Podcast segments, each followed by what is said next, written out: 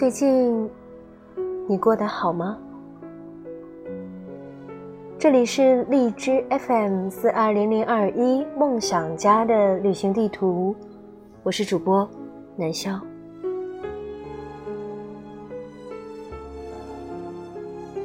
你有没有很想见的人？距离上一次见面有多久了？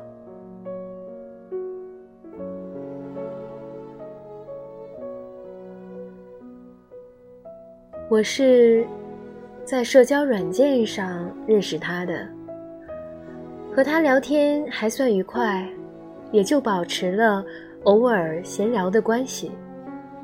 我们都很忙，经常忙到几小时才会对上话，所以在更多的时间里，我们只能通过朋友圈一遍遍了解对方的生活。有空的时候。我们会带点暧昧的互相乱取绰号，好像有了特殊的称呼，两个人就能假装弥补彼此在现实生活中的缺席。他偶尔会问：“你给我取这么多绰号，是不是喜欢我？”但问完之后，我们又会很有默契的转移话题。这段关系也就不咸不淡的在线上维持着。我一直觉得我们没到一定要见面的程度，直到半个月后的一天，他发来一句：“浪仔，见吗？”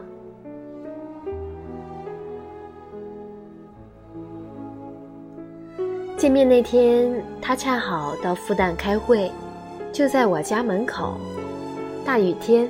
我们一起吃了顿日料，饭桌上我问他：“干嘛这么快见面？怪别扭的。”他沉默了一会儿，认真解释：“人和人的关系总是存在时间刻度的。据我观察，如果陌生人软件上双方线上聊天超过三十天还没有见面，大概率就不会有后续了。”那时候我没太能理解他的话，但在那之后，我们一周总会见上一两次，哪怕很多时候只有空吃点东西，或者在江边逛一圈，说说彼此工作上遇到的烦恼。他总会说：“我把要做的事提前忙完了，这样晚上就能挤出空档来见我想见的人。”我一直觉得这没什么特别，直到后来遇到很多个最近工作有点忙的人，恰好需要加班的人，提前和朋友约好了的人。当然了，这些理由都无比正当，只是我突然明白了，那个还没见面的人，不过就是没那么想见罢了。想想几年前的自己。也还会寻找无数借口去见那个想见的人。随着成长，那些想见他，就都渐渐的变成算了吧。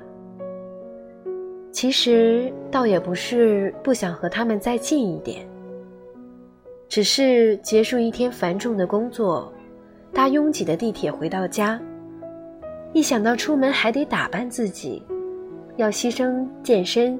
看剧，一个人喘息的时间，就觉得又累又麻烦。毕竟一个人的生活虽然算不上完美，但至少还不赖。而对于成年人来说，学会自私总是被社会毒打后学会的第一课。自我满足也早已是这一届年轻人熟练运用的生存技能。说白了，还是因为自己的牺牲比另外那个人重要。他没有那么重要，但他还可以缓解一点寂寞。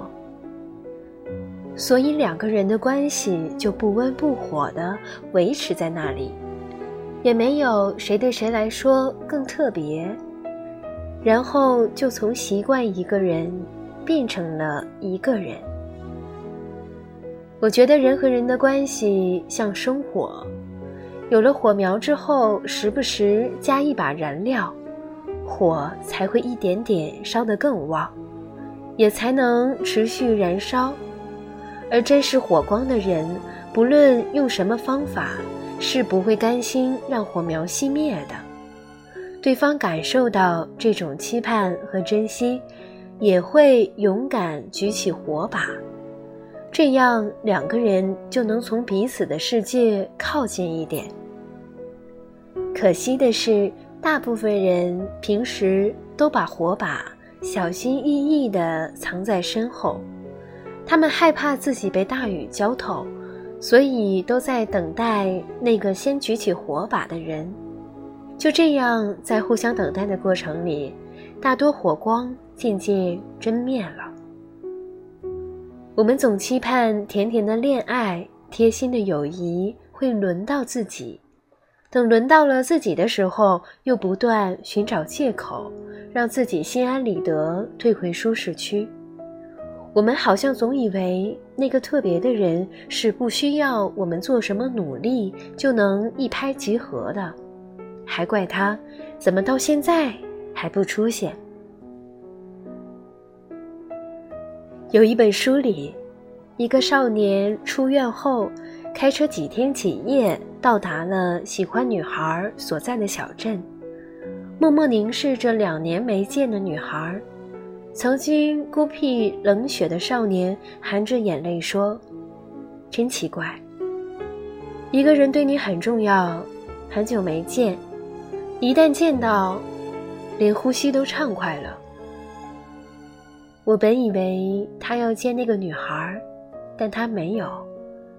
看着少年宁愿一个人孤独的一直坐在车里，也没去敲开女孩的门，我突然意识到，或许比起见面，互相想念才是一件更难的事。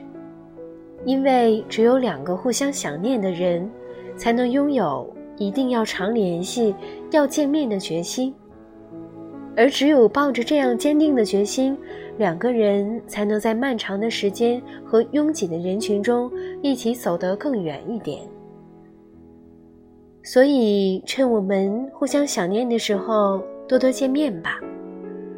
哪怕见了面沉默发呆也好，不说话只是压马路也好，都是在告诉旁边的那个人：想见你。所以为你花了些时间，只想和你在同一个时空里。不知道看这篇推文的时候，你会想起谁？爸妈、老友、正在喜欢的人，还是那个已经因为距离错过的人？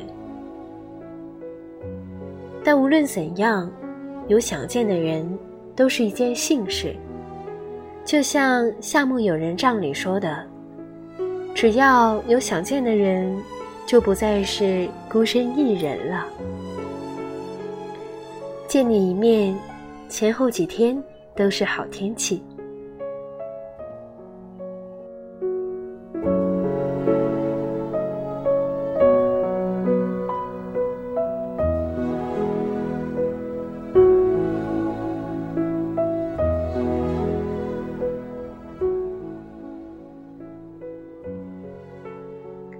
这里是荔枝 FM 四二零零二一梦想家的旅行地图，我是主播南潇，很高兴在这个宁静的夜晚与大家共诉晚安，祝各位晚安，好梦。